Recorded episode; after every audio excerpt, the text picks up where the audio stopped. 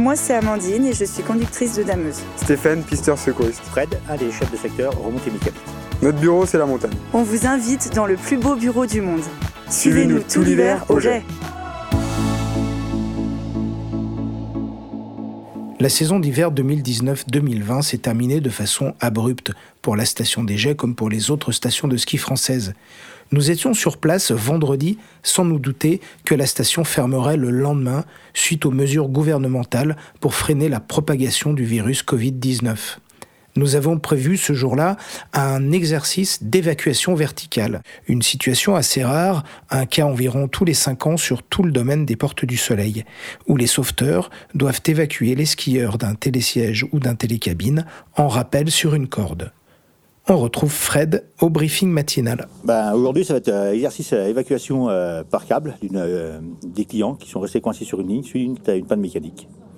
Et il fait super beau en plus ce matin. Ah, Aujourd'hui, on a des conditions superbes. Du brouillard, qui pleut, on va être bien. Hein? Ça va se passer très bien. Fred a bien observé, lui qui a fait plusieurs secours pendant sa carrière. Alors, euh, dans quel cas doit-on évacuer une remontée mécanique de cette façon?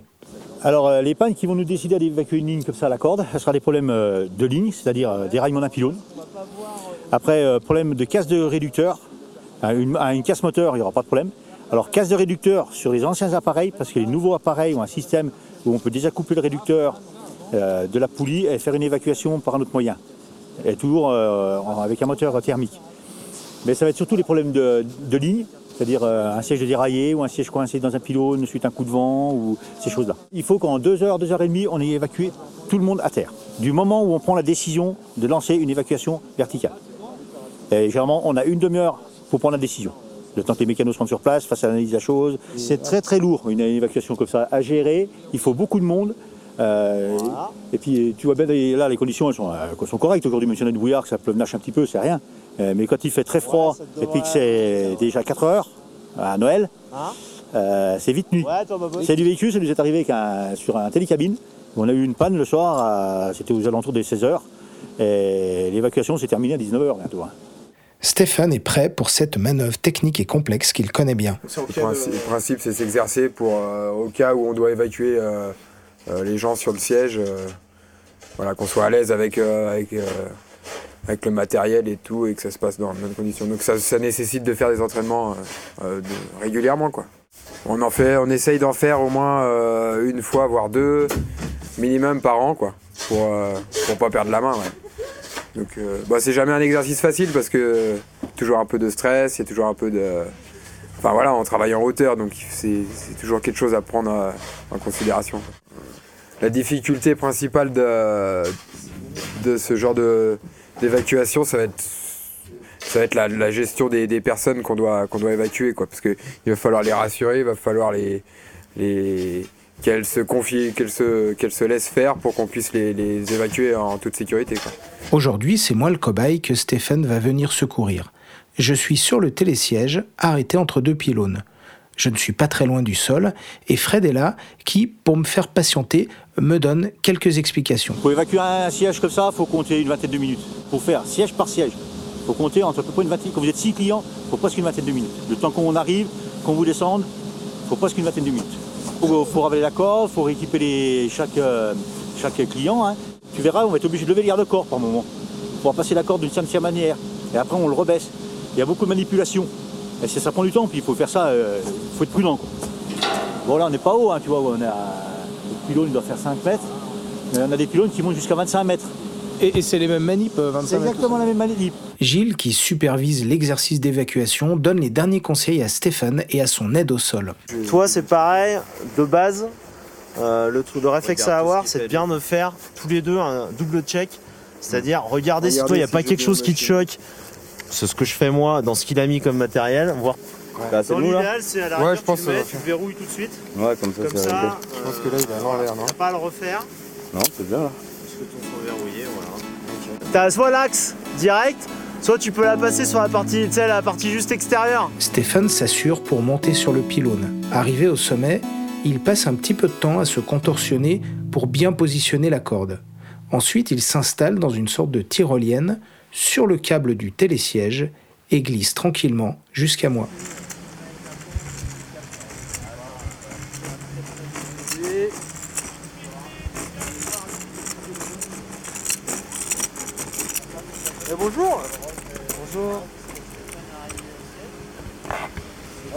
Sur le haut du siège là. Ça dos. Euh, je vais descendre. Je vais me mettre à votre hauteur. On verra ça après. Alors, faites attention à vous. Là, je vais descendre. Attends, c'est pas évident. Je suis en train de descendre pour me mettre à votre hauteur, pour pouvoir vous équiper et vous faire descendre en bas au sol. Donc là, t'es es, face à nous. T'es pendu à Là, ta je suis face à vous. J'ai tout mon système là pour pouvoir. euh, Alors, on a une espèce de culotte là. On appelle ça une culotte, c'est un triangle d'évacuation. Donc là, t'es juste en face de moi. T'es en train de préparer le triangle. Voilà, mettre la bonne longueur de corde pour pouvoir faire mon truc tranquillou. Alors on recommence. C'est tout un problème de réglage de, de hauteur pour être à la bonne distance, pour pouvoir travailler à peu près euh, sereinement et puis euh, facilement. Alors, alors tu bouges pas. Super, là c'est bien, un petit peu d'aide. Voilà. Donc pareil, hein, ça, ça change pas. Bah là, on- donc en fait, il est en train de lever les garde-corps. Donc ce que tu fais, tu gères bien, Stéphane, ton autre client, qui met bien ses mains derrière. Voilà. Pour se sécuriser. Donc voilà, donc là, Stéphane, ce qu'il va faire, c'est qu'il va le prendre en tension. Ça y est, je suis bien installé dans le triangle d'évacuation, une sorte de baudrier très simple à mettre. J'ai accroché euh, le triangle à un mousqueton qui est relié à la corde là. Qui, celui-là, est attaché euh, au câble. Donc maintenant, il reste plus qu'à ouvrir le. Alors maintenant, je vais ouvrir le garde-corps. Après, tu restes bien au fond là pour l'instant parce que j'ai pas mis la corde en tension. Allez, ça va le faire. Regarde, tu vas venir vers moi tranquillement. Alors tu vas sentir, ça va bouger un peu. Tu te laisses descendre dans le vide. Ça va aller? Parfait? Sans, sans brutalité en plus? C'est bon, c'est tout en douceur. Ouais. Alors maintenant, je vais te faire descendre tout doucement. Enfin, je sais, je vais essayer. En plus, le truc. Ouais, ça va. Le plus difficile est de se laisser aller, de sortir du siège. Mais on sent que c'est solide, on est bien tenu à la corde, et Stéphane, tranquillement, me fait descendre quelques mètres jusqu'à ce que je touche le sol. C'est stable Ça va. Pas horizontal, mais sur une Bah écoute, là je t'ai détaché, euh, j'ai vérifié que tu étais bien en sécurité en bas. En bas. J'ai détaché ce triangle là. Il faut être un peu souple quand même hein, pour remonter. toi. Ah, c'est acrobatique, ouais. Quand tu as fait une portée, euh, t'en as assez. hein. Tu, quand tu as fait 5, 6 sièges, t'en demandes pas plus. hein. C'est, non, c'est très très physique. faut avoir confiance au matériel, faut penser tout le temps à sa sécurité, à la sécurité du client. C'est ce qui est primordial. Euh, la vitesse, c'est pas ce qu'il y a eu. C'est, c'est pas prépondérant.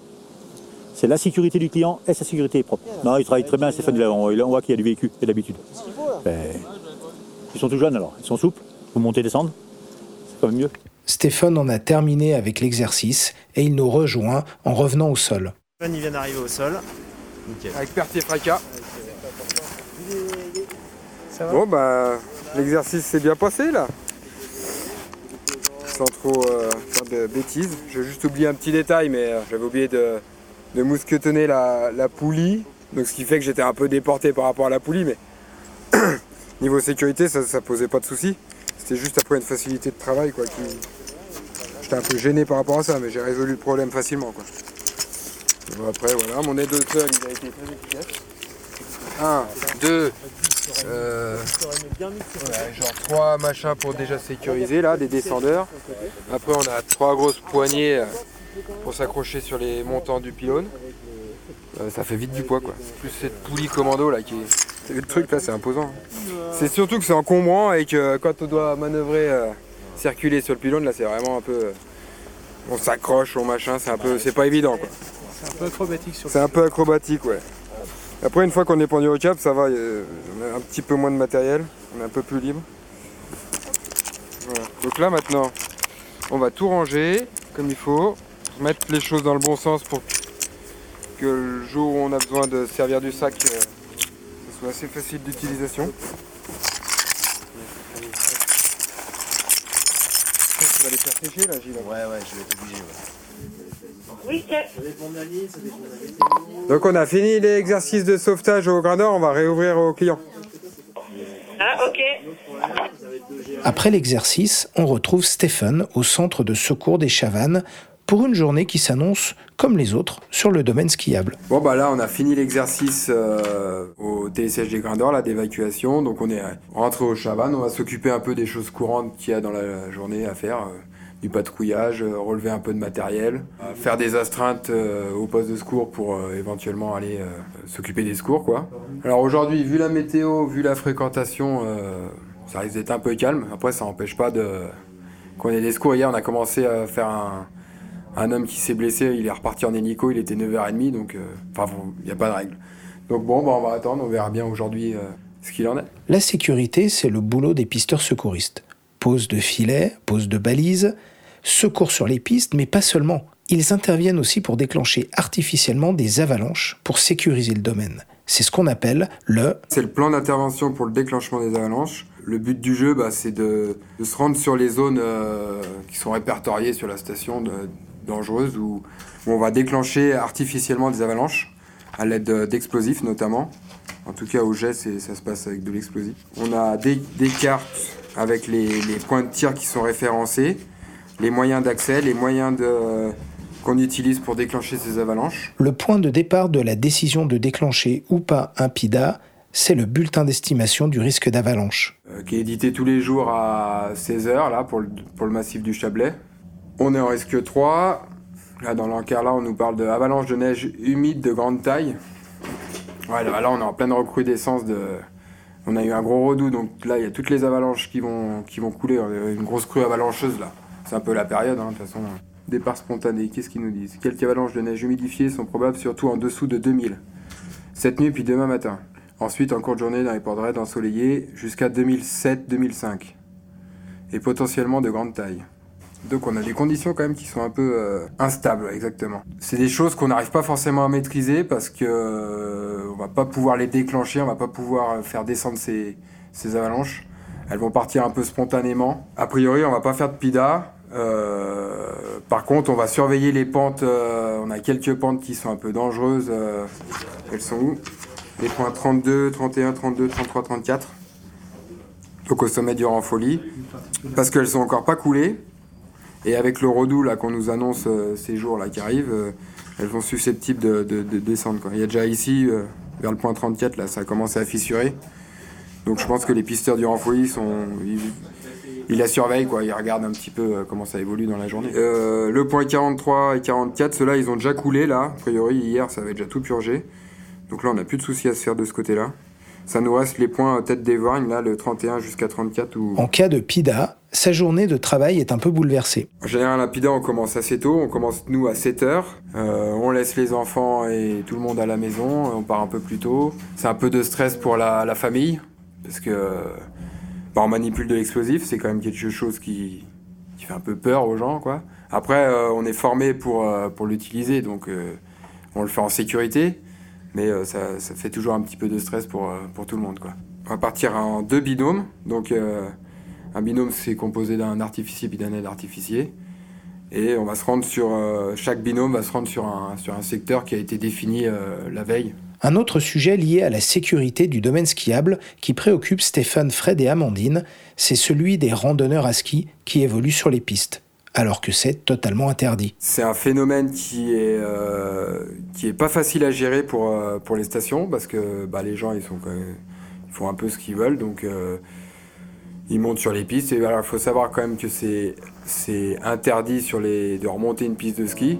Donc euh, par la même occasion, le ski de rando, c'est interdit. Après, on, on- est là pour les conseiller, leur dire que voilà, euh, on a une piste de, qui est prévue au Mont Chéry où ils peuvent faire de la randonnée, ils sont en sécurité, c'est jalonné, c'est c'est pas évident. Après, les gens sont en général assez compréhensifs.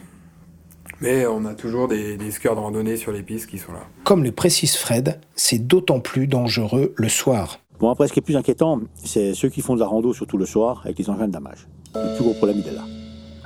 Ce qui est malheureux, c'est que les gens qui font ça, c'est des gens du pays, de la région. Et eux, justement, ils respectent pas le travail euh, du service de damage euh, qui travaille la nuit pour avoir des jolis domaines de matin. Amandine, aux commandes de sa dameuse, rencontre régulièrement des randonneurs à ski la nuit. Alors le soir, oui, c'est sûr, c'est un petit peu euh, notre hantise. Ben, nous, on considère que quand on prend notre poste, les pistes sont fermées. logiquement, il devrait y avoir personne. Donc que les personnes habilitées à travailler sur le domaine Maintenant, on se méfie parce qu'on sait, il y, a toujours un ou deux randonneurs qui traînent. Moi, ça m'est déjà arrivé ouais, d'être surpris, euh, d'être surprise par, euh, par des randonneurs, euh, de, de, de, me retourner et de voir une frontale derrière moi et je me dis bah mince, en fait il y a il y a 30 secondes, en fait, euh, j'étais en train de reculer et il aurait pu passer derrière et je l'aurais pas vu, quoi. Parce que quand on recule, bah, forcément, on a la fraise levée. Donc, euh, bah, on n'a pas une grande visibilité. Alors que nous discutons dans le garage des Dameuses avec Amandine, nous sommes rejoints par l'un de ses collègues, Hyacinthe, qui rencontre le même problème. C'est courant, les randonneurs, euh, c'est simple, ils passent sur, sur les câbles, sous les câbles. On a beau les prévenir et apparemment, ça marche pas. Effectivement, certaines dameuses utilisent un câble. Ce câble est ancré au sommet de la piste. Quand la dameuse descend, elle le laisse traîner. Le câble peut donc se retrouver sur une trajectoire à droite ou à gauche de la piste, parfois même enterré sous la neige, donc invisible. Et quand la dameuse remonte et qu'elle tracte, le câble est tendu d'un coup. Et c'est à ce moment-là qu'il peut blesser gravement un randonneur. La dameuse, en fait, elle est tractée par un treuil qui nous aide à remonter de la neige.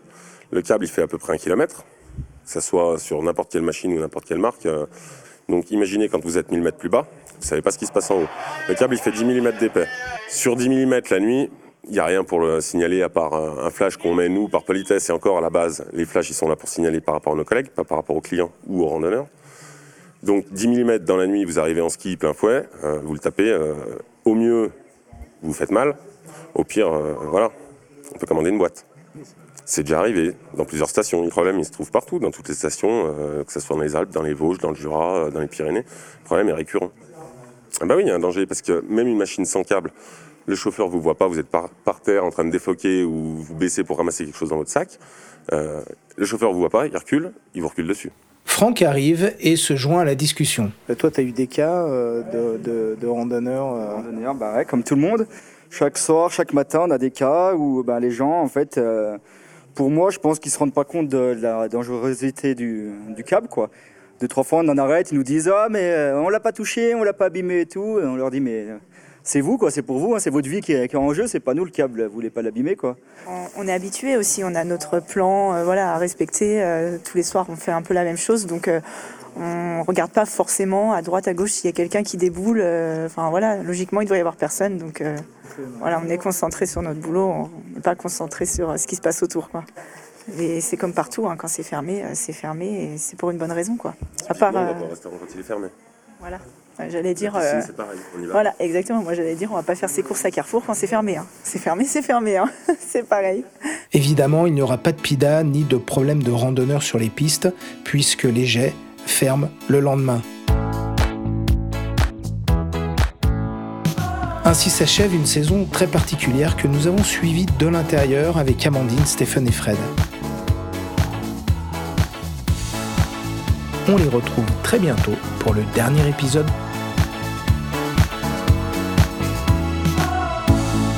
Suivez-nous tout l'hiver, projet.